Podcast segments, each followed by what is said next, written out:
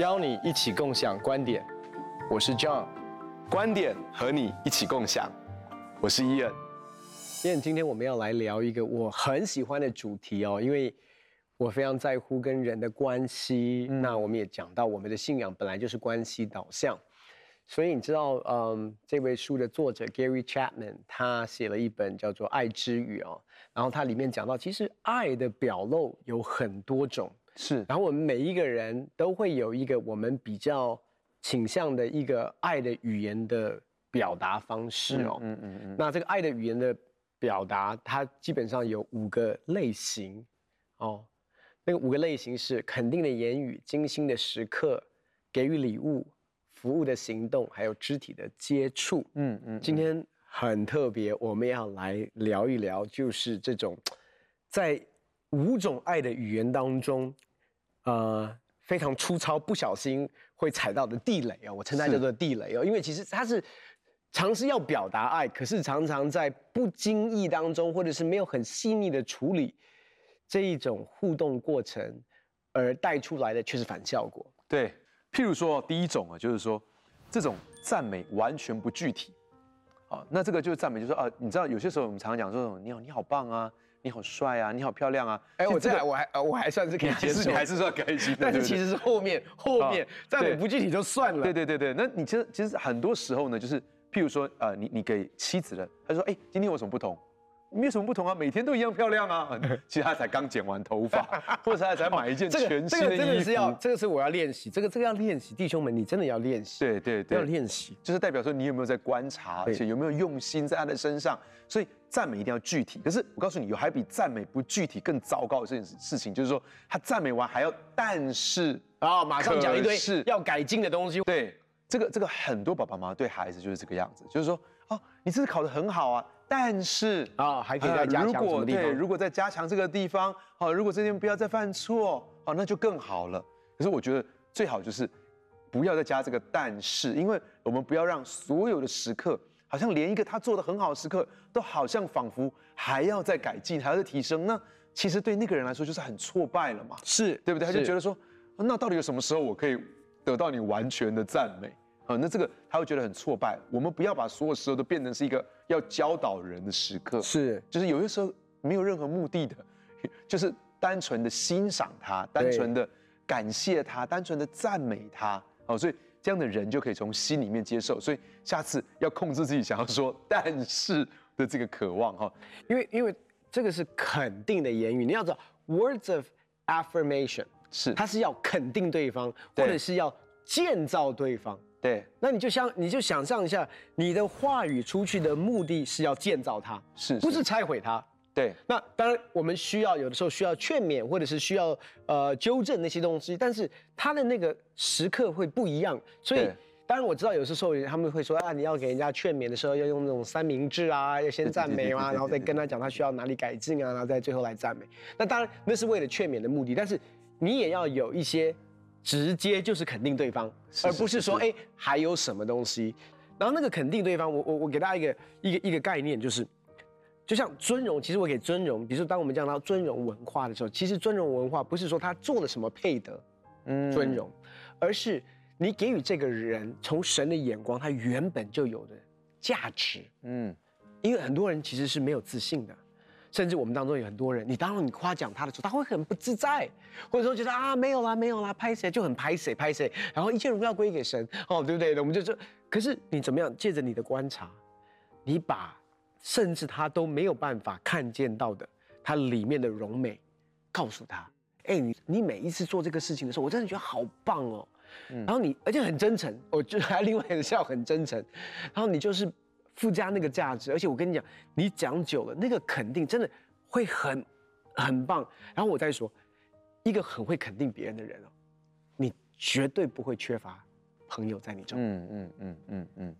那一种你知道，它就像是一种吸引力一样。很多人真的，有些人很沮丧，我你就想象嘛，我我我想象哈，大卫一定是一个很会肯定人的人。嗯，为什么在亚杜兰洞的时候都是那种什么窘迫的、欠债的那种心理有，就反正都是有问题的人了。对，在他身。跟着他一段时间，然后就变成大卫的勇士了。对，所以你就想象这个 transformation，一定是大卫在他们身上看到一些的东西，是他们甚至没有办法想象、相信自己可以成为的。是，然后在跟大卫的互动的过程当中，有一个价值进到他们的生命里面，嗯，然后那个价值就成为他们开始相信自己有可能成为的人。其实我们我们要去呃让人变得更好，除了指出他的问题之外，很多时候可以是用鼓励的方法。所以呃我们相信，好像预言呢是带出人生命中的美善，嗯，怎么样把人生命中的美好把它吸引出来？所以圣经上。也这样这样讲说，他说这个明哲人呢、啊，好像能够去汲引出这个深水，所以是是，对，所以像这个宝藏一样，对对，所以预言也是这个样子哦。预预言呢，就是我常常在发现预言的时候，这个预言就是可以看到这个人内在的潜质，他是否已经完全活出这个潜质了？很多时候没有，不不见不见得，对不对？对对对，他可以看见他未来的，可是这个预言却会带给人很大的鼓励，他让人看见他里面的良善，以至于他更渴望活出这个良善。他看让人看见他未来的命定，以及他更想要活出那个命定。所以我觉得很多时候我们可以试着换一种方式，不要总是一直用啊、呃、but 哦，但是可是哈、哦，就是这个这个东西会挫败人。第二个就是用尖锐不耐烦的口吻来赞美别人，就说哎呀，我觉得你有这个成就，是因为你含着金汤匙出生啊，而且你爸妈教育的很好啊，你知道就是。有一点点你赞美，可是赞美的不甘不愿，甚至有一点酸葡萄。呃，这个真的是不要你。你看我们很多很多时候，一个呃讲一个成就的时候，那个网络上酸民常在下面就留一些说啊，还不是因为他家里面有钱，还不是因为他怎样怎样。如果啊他没有这些东西的话，他会有这种成就吗？好，那这种东西就是这种带着不耐烦或者是尖锐的口吻来赞美别人，这个也是要绝对避免的。我觉得有时候我们在赞美的时候，其实你会发现哦，有的时候。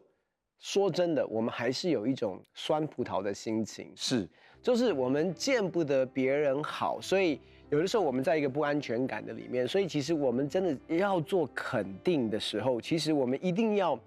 能够清楚知道我们的价值，嗯，然后能够清楚知道，哎，我们真的能够看别人比自己强。有些人看别人比自己强的过程当中，他其实是很酸的。他会觉得为什么你有，为什么我没有，或者是说为什么神是偏待神、偏待人的神，或者是就是有很多这些东西，其实很错综复杂在他的里面，以至于你在给予这个尊荣或者是肯定的言语的时候，其实里面有太多的扭曲在当中。其实我我觉得，怎么样在肯定当中，那我我们可以给予对方的是一个非常棒的一个祝福，非常棒的一个爱的表露啊。而不是，其实是一种酸酸的嫉妒的表露，或者是不爱，或者是其实我们里面见不得人好，或者是很多这种心情，怎么样在过程当中？那我觉得，其实，在圣经里面就有一个很好的典范的。我觉得，比如说在约拿单跟大卫之间的这种关系，我觉得这种，你说他们圣经讲说他们身相契合，那怎么样在有的时候在肯定当中，我们怎么样赋予对方价值？我相信约拿单是王的。王的儿子跟大卫是顶多就是王的一个 bodyguard，在他们的盟约当中，我觉得那一种关系对彼此的一个生命的一个一个一个一个爱的表露也好，我觉得你知道有时候我们特别是越熟的人，所以像夫妻一样，有的时候哈，我们常常会讲一些东西，就是我明明知道你想要听什么，或者我我明明知道你需要什么，我特别会酸你，或者是讽刺你。或者是假设你很需要在你的朋友外面面前需要面子，我就会在外面刻意的酸你一下。嗯，那其实我觉得要知道他的目的是要建立，因为他是爱嘛，爱之语就是说，我们常常是不小心的，你你如果不会肯定言语，OK 没关系，但是你不要造成不肯定言语，或者是负面的言语，或者是拆毁的言语。那我就觉得这个是，这个是反而是是是是是帮到嘛。John，我觉得这当中其中一个很重要的关键是我们的内在富不富有。嗯，如果我们的内在非常的富有，也就是有一个很健康的自我形象，也就是我们里面有非常丰富的爱，神是那个爱的源头。如果我们从神这个地方有源源不绝的爱进到我们的里面，我们内在是个很富有的人，我们就。当我们很富有的时候，我们就很容易给出赞美。当一个人很难去给出赞美，或是他给出来赞美是带着这种酸葡萄心态，说：“哎呀，现在看起来很成功，谁知道呢？谁知道下个月怎么样呢？”哎呀，我觉得他这个成功只是有点侥幸啦，都是一些刚好。就你知道，当这么说的话，其实显现出是我们的内在的贫乏，对爱的匮乏，还有对自己的不自信。所以其实，除非是当我们在神的里面得到了很丰沛的爱，也很清楚知道我们在神的里面那个独一无二的价值的时候，我们就。能够去给予别人这样的爱，这样的肯定。那第三个就是呃陪伴的时候不专心，就是说我我最常犯这个错误，真的就是哦在一边一边划手机哦，你说你说我有在听哦，对啊，我这个很熟悉，我这好像感觉是觉得周迅正对我好像都常常是这样子。呃没有啊，没有，因为我完全没有在陪伴你。OK 好，所以我们都要很小心的一件事情。第四个就是陪伴的时候不耐烦或煞风景，说哎。我不是等我在陪你吗？你还要嫌什么啊？哎，这有什么好逛的啊？哎，干嘛在这边花那么多时间呢？真的很浪费时间呢。有几次哦，我觉得我在嗯跟呃跟雅文互动的过程当中，嗯，你知道，你有没有这种感觉？就是只要对方有一点点的不耐烦，其实对于那种精心的时刻，或者是你想要表露，就你知道有些东西是很私密的嘛，你其实想要跟大家交心，可是。特别是对于男人来讲，对于丈夫来讲，有时候我们要分享我们的心情，哎，你要你要男人，第一个是能够分享，第一个是他要明白自己有情绪这件事就已经是一个很大的跨越了。然后呢，在他可以敞开分享他的不安全感，或者是他的恐惧，跟他的一些很深层的一些的受伤，或者是一些负面的情绪的时候，你知道那种那个时刻，我们有多脆弱吗？嗯，那。当我们在分享的时候，有我记得有几次就是那种要敞开的时候，然后呢，但是那种你你知道，我我就说那种你就突然明白为什么摩西讲说拙口笨舌，就是你要讲自己的情情感，或者是说一点受伤，那你又觉得很不 man，然后就觉得很就那你要找到那种字，然后就有时候就是那种好像讲的又是就是那种没有很快打到重点的时候。然后有时候因为养完有时候忙嘛，工作啊，孩子啊，他就讲说，你到你到底要讲什么？他那时候你像那种那种啊，那种 你就那种对于男人来讲那种真的是哇啊，就是那种好像是那种直接戳到你心里面那种感觉。因为要是你知道陪伴其实是这样，就是你一定要让对方有空间，然后给对方时间，因为有的时候我们讲到挖心里面的东西的时候，其实是需要。不是不是已经整理好，有的时候，其实，在那个互动的过程当中，嗯、那个陪伴是说，哎，你可能里面是很混乱的，但是我愿意跟你一起来聆听，嗯，帮你整理你的思绪。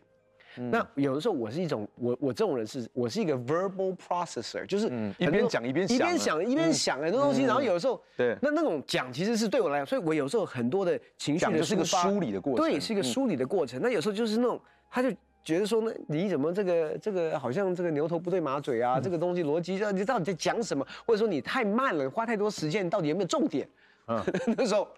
那你要知道，这个 你你你太太真的很 man 哦，对对，挑命，这种老板级的哦，对对。对，那种那我觉得就是说，其实有的时候你知道，在陪伴的过程当中，其实不是你要去哪里或者达到什么的目的，陪伴本身就是一个目的。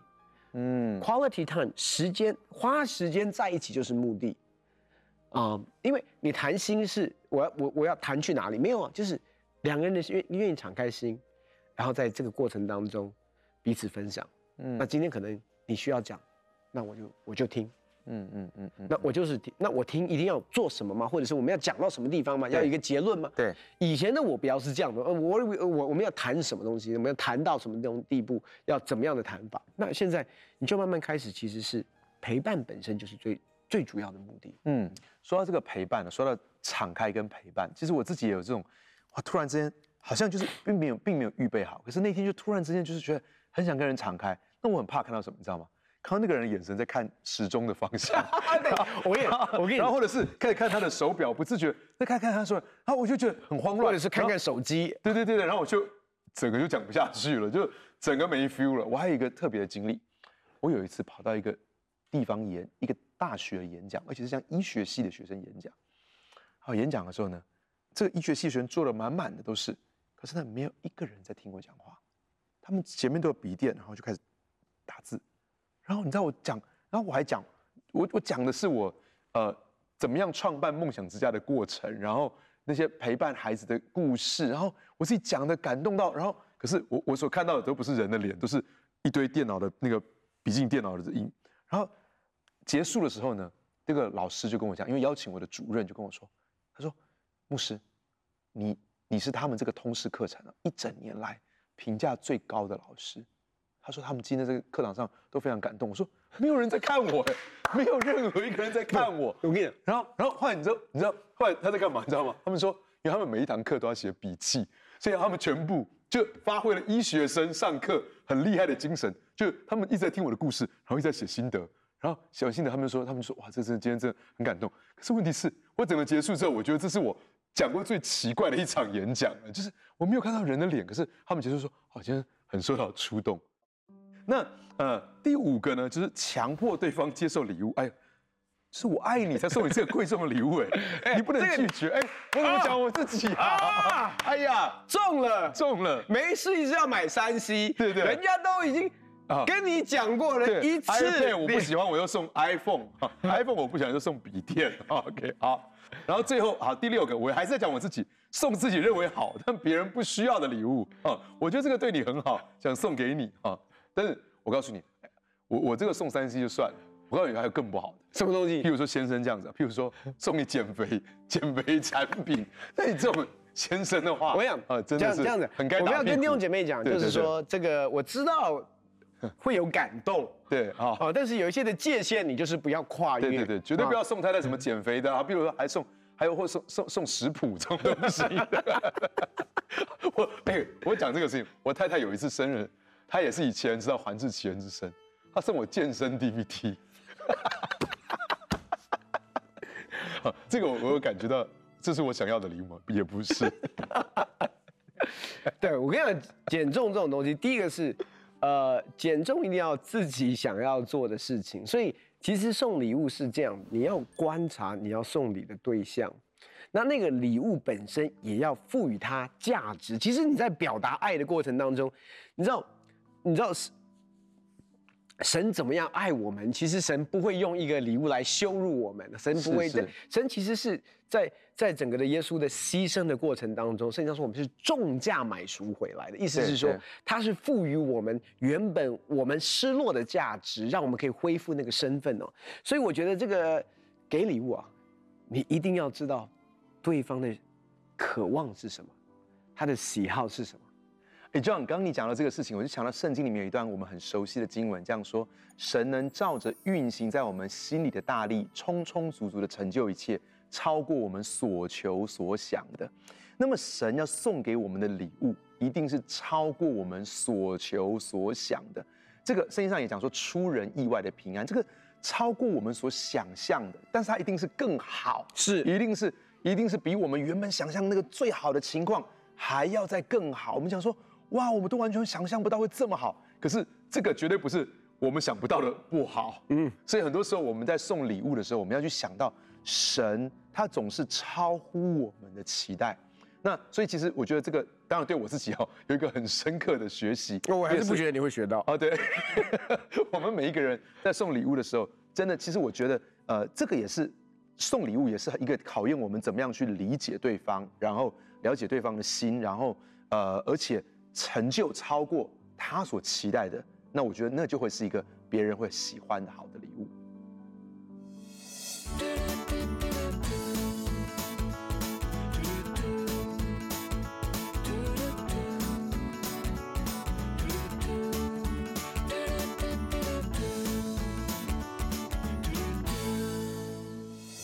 爱之语最重要的是要表达爱，传递爱。透过五种爱的语言，其实我们要对对方说的是“我爱你”。所以，当透过肯定的言语，我们是要赋予对方价值，给他尊荣；透过陪伴，我们要告诉对方他有多关键、有多重要；透过礼物，其实是让我们跟对方说我们认识你、晓得你。借着这三种爱的语言，我们最终跟对方说：“你在我心中非常有价值，我真的非常的爱你。”很高兴可以跟你们分享我们的观点，也欢迎在网站上面跟我们分享你的观点，共享观点。我们下次见。